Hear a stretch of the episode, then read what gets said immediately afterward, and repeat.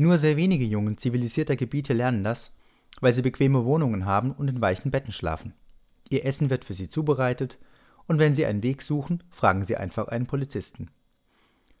Wenn solche Jungen dann Pfad finden oder etwas erforschen wollen, sind sie ganz hilflos. Unter Leben in der Natur verstehen wir die Kenntnis der Natur und der Tierwelt. Ihr lernt die verschiedenen Tierarten kennen, indem ihr ihren Spuren nachgeht und sie beschleicht. So könnt ihr sie in ihrem Alltagsleben beobachten und mit ihren Gewohnheiten vertraut werden.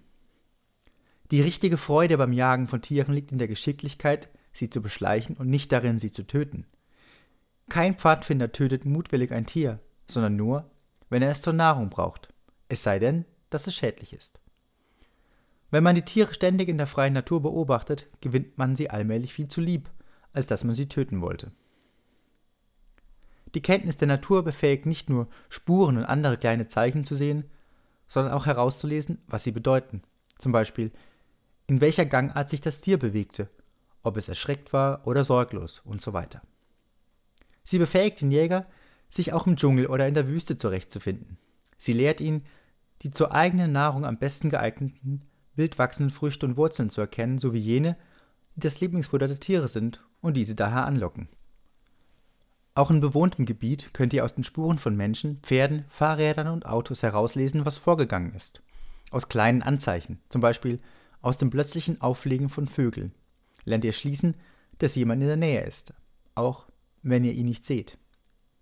Wenn ihr das Verhalten und die Kleidung von Leuten beobachtet, könnt ihr vielleicht erkennen, dass sie nichts Gutes im Sinne haben oder dass sie in Not sind und Hilfe oder Anteilnahme nötig haben. Dann solltet ihr das tun, was eine der Hauptpflichten des Pfadfinders ist. Leuten, die in Not sind, so gut wie möglich zu helfen. Der Pfadfinder ist ein guter Beobachter.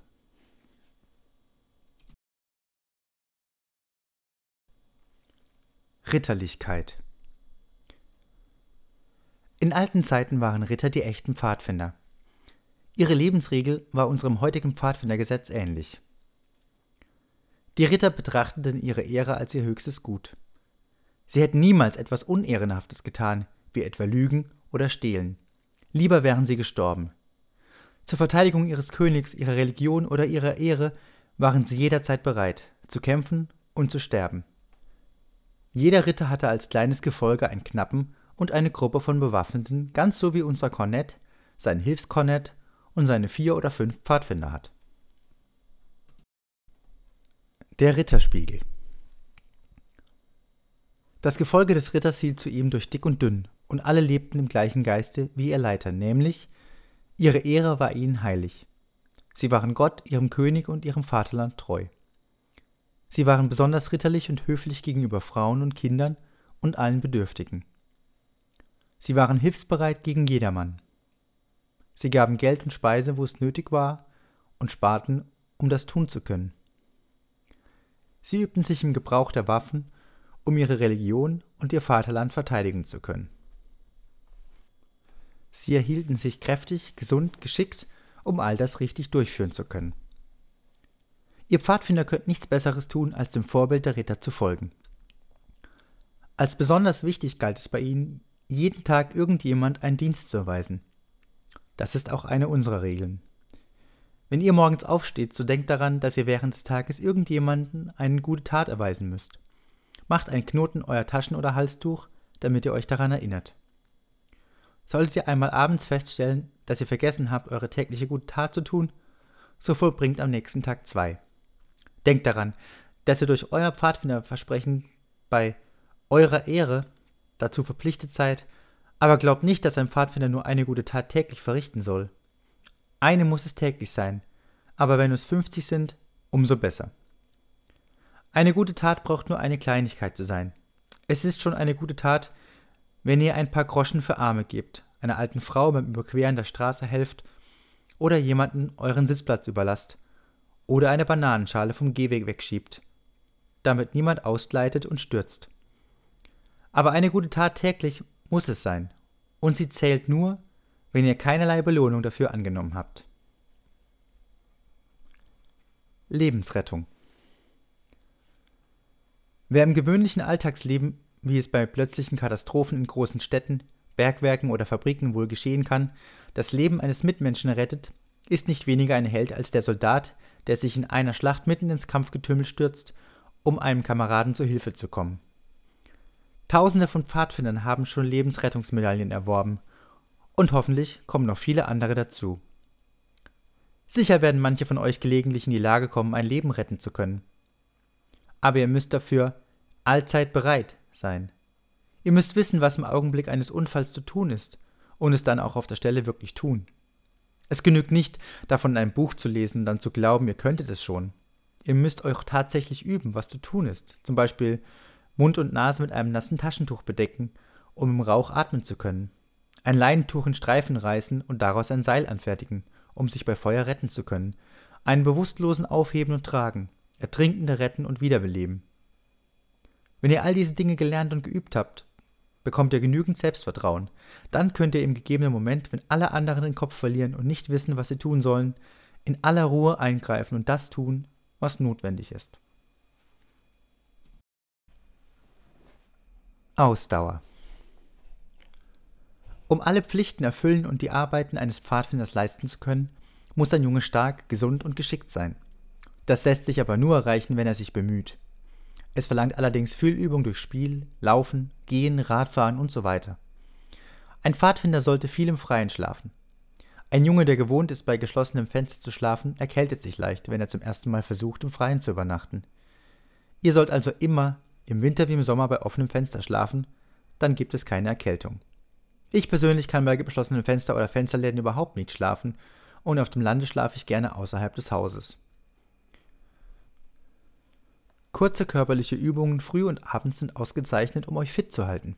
Nicht so sehr um Muskeln zu bekommen, vielmehr um alle inneren Organe in Tätigkeit und den Blutkreislauf im ganzen Körper in Bewegung zu halten. Jeder richtige Pfadfinder nimmt so oft als möglich ein Bad. Wenn er das nicht kann, so reibt es sich wenigstens täglich den Körper mit einem rauen, nassen Tuch ordentlich ab. Pfadfinder atmen nicht durch den Mund, sondern durch die Nase.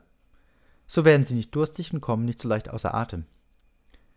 Sie atmen auf diese Weise nicht alle möglichen Krankheitskeime ein und schnarchen nicht bei Nacht. Übungen im Tiefatmen sind von großem Wert, weil sie die Lungen stärken und dem Blut frischen Sauerstoff zuführen. Aber nur in frischer Luft und ohne Übertreibung. Die Luft wird dabei langsam und tief durch die Nase, nicht durch den Mund, eingeatmet, bis die Rippen ihre größte Ausweitung erreichen und nach einer Weile dann wieder langsam, gleichmäßig und ohne Anstrengung ausgeatmet. Das beste Tiefatmen ergibt sich aber bei viel Übung im Laufen von selbst.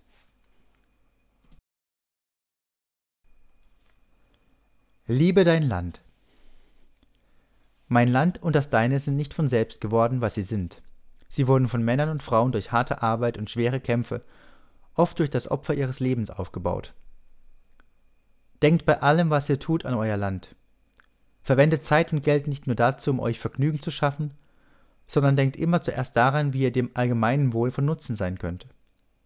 Wenn ihr das getan habt, dann könnt ihr euch mit ruhigem Gewissen auf eure Art vergnügen. Vielleicht erkennt ihr noch nicht recht, wie ein kleiner Junge seinem Land nützen könnte. Aber jeder kann es, wenn er Pfadfinder ist und das Pfadfindergesetz befolgt. Wenn ihr das Pfadfindertum in diesem Geiste auffasst, so leistet ihr schon etwas Richtiges. Nehmt es nicht bloß als etwas, das viel Freude bringt, sondern als etwas, das euch darauf vorbereitet, gute Bürger eures Landes und zugleich der ganzen Welt zu werden. Dann werdet ihr den richtigen Geist von Liebe zu eurem Land haben, den jeder Junge haben sollte, der etwas taugen will. Der Mord von Elston Die folgende Geschichte ist in ihren Grundzügen wahr und stellt allgemein die Pflichten eines Pfadfinders dar. In Nordengland geschah vor vielen Jahren eine blutige Mordtat. Der Mörder konnte hauptsächlich durch die pfadfinderische Tüchtigkeit eines Hirtenjungen festgenommen, verurteilt und hingerichtet werden. Beobachtungsgabe Der kleine Robert Hindmarsh hatte auf dem Moor seine Schafe gehütet und war über einen wilden, abseits gelegenen Teil der Hügellandschaft auf dem Heimweg. Da sah er einen Landstreicher auf dem Boden sitzen, der seine Beine vor sich ausgestreckt hatte und gerade etwas aß. Der Junge beobachtete im Vorbeigehen das Aussehen des Landstreichers und vor allem die eigentümlichen Nägel an seinen Schuhsohlen. Heimliches Beobachten. Er blieb nicht stehen und schaute nicht auffallend hin, sondern nahm im Vorbeigehen nur mit einem Blick diese Einzelheiten in sich auf, ohne die Aufmerksamkeit des Mannes auf sich zu ziehen, der in ihm nichts anderes sah als eben einen vorbeigehenden Jungen. Schlussfolgerung Als sich der Junge etwa sieben oder acht Kilometer davon entfernt seiner Wohnung näherte, sah er bei einer Bauernhütte eine große Menschenmenge. Die alte Frau Margaret Grocer, die da wohnte, war ermordet aufgefunden worden. Allerlei Vermutungen, wer die Tat begangen haben könnte, wurden geäußert. Der Hauptverdacht richtete sich gegen eine Gruppe von drei oder vier Landstreichern, die damals die Gegend durch Räubereien unsicher machten und jeden umzubringen drohten, der sie anzeige. Der Junge hörte das alles. Dabei bemerkte er im kleinen Garten bei der Hütte sonderbare Fußabdrücke. Die Nagelspuren stimmten mit jenen überein, die er im Vorbeigehen an den Schuhen des Mannes auf dem Moor gesehen hatte. Er schloss daraus, dass der Mann an dem Moor irgendwie beteiligt sein könnte. Ritterlichkeit. Die Tatsache, dass da eine hilflose alte Frau ermordet worden war, weckte in dem Jungen ein ritterliches Gefühl gegen den Mörder, wer immer es sein möchte. Mut und Selbstbeherrschung. Daher schob er alle Furcht beiseite, obwohl er wusste, dass die Freunde des Mörders ihn vielleicht töten würden, wenn er ihn anzeigte. Er ging sofort zur Polizei und berichtete von den Fußabdrücken im Garten und wo der Mann zu finden sei, von dem sie stammten. Doch müsste man sofort aufbrechen. Gesundheit und Kraft. Der Mann draußen auf dem Moor war, von niemandem außer dem Jungen gesehen, so weit vom Schauplatz des Mordes entfernt, dass er sich für sicher hielt so traf er keinerlei Vorsichtsmaßnahmen. Der Junge war aus dem Bergland, war kräftig und gesund und bewältigte den Rückweg rasch und sicher, so dass sie den Mann noch antrafen ohne Schwierigkeiten festnehmen konnten. Es war Willie Winter, ein Zigeuner. Er wurde vor Gericht gestellt, schuldig befunden und in der Nähe der Mordtat an den Galgen gehängt, wie es damals der Brauch war. Zwei seiner Komplizen wurden mit einem Teil des geraubten Gutes ergriffen und ebenfalls hingerichtet. Herzensgüte Als der Junge den zur Schau gestellten Leichnam des Mörders am Galgen sah, fühlte er sich tief unglücklich darüber, dass er den Tod eines Mitmenschen verursacht hatte. Lebensrettung Der Richter aber ließ den Jungen kommen und beglückwünschte ihn zu der großen guten Tat, die er seinen Mitbürgern erwiesen hatte, indem er die Welt von einem so gefährlichen Verbrecher befreite und so wahrscheinlich noch manchem Mitbürger das Leben rettete. Pflichterfüllung. Er sagte, Du hast deine Pflicht erfüllt, obwohl das für dich Gefahr und Kummer brachte. Aber bedauere deine Haltung nicht. Es war deine Pflicht, den Behörden zu helfen, um der Gerechtigkeit zu genügen. Seine Pflicht muss man immer erfüllen, koste es, was es wolle, selbst wenn man dafür sein Leben lassen muss. Beispiel so erfüllte der Hirtenjunge in jeder Hinsicht die Pflichten eines Pfadfinders. Er übte Beobachtung, Schlussfolgerung, Ritterlichkeit, Pflichterfüllung, Ausdauer und Herzensgüte. Er dachte wohl kaum daran, dass die Tat, die er aus eigenem Antrieb vollbrachte, noch nach vielen Jahren auch anderen Jungen als Beispiel vor Augen gestellt werden würde, das euch lehren soll, auch eure Pflicht zu erfüllen. So sollt ihr bedenken, dass eure Taten vielleicht einmal anderen, die nach euch kommen, als Vorbild dienen können. Versucht bei allen Gelegenheiten auf die rechte Art eure Pflicht zu erfüllen.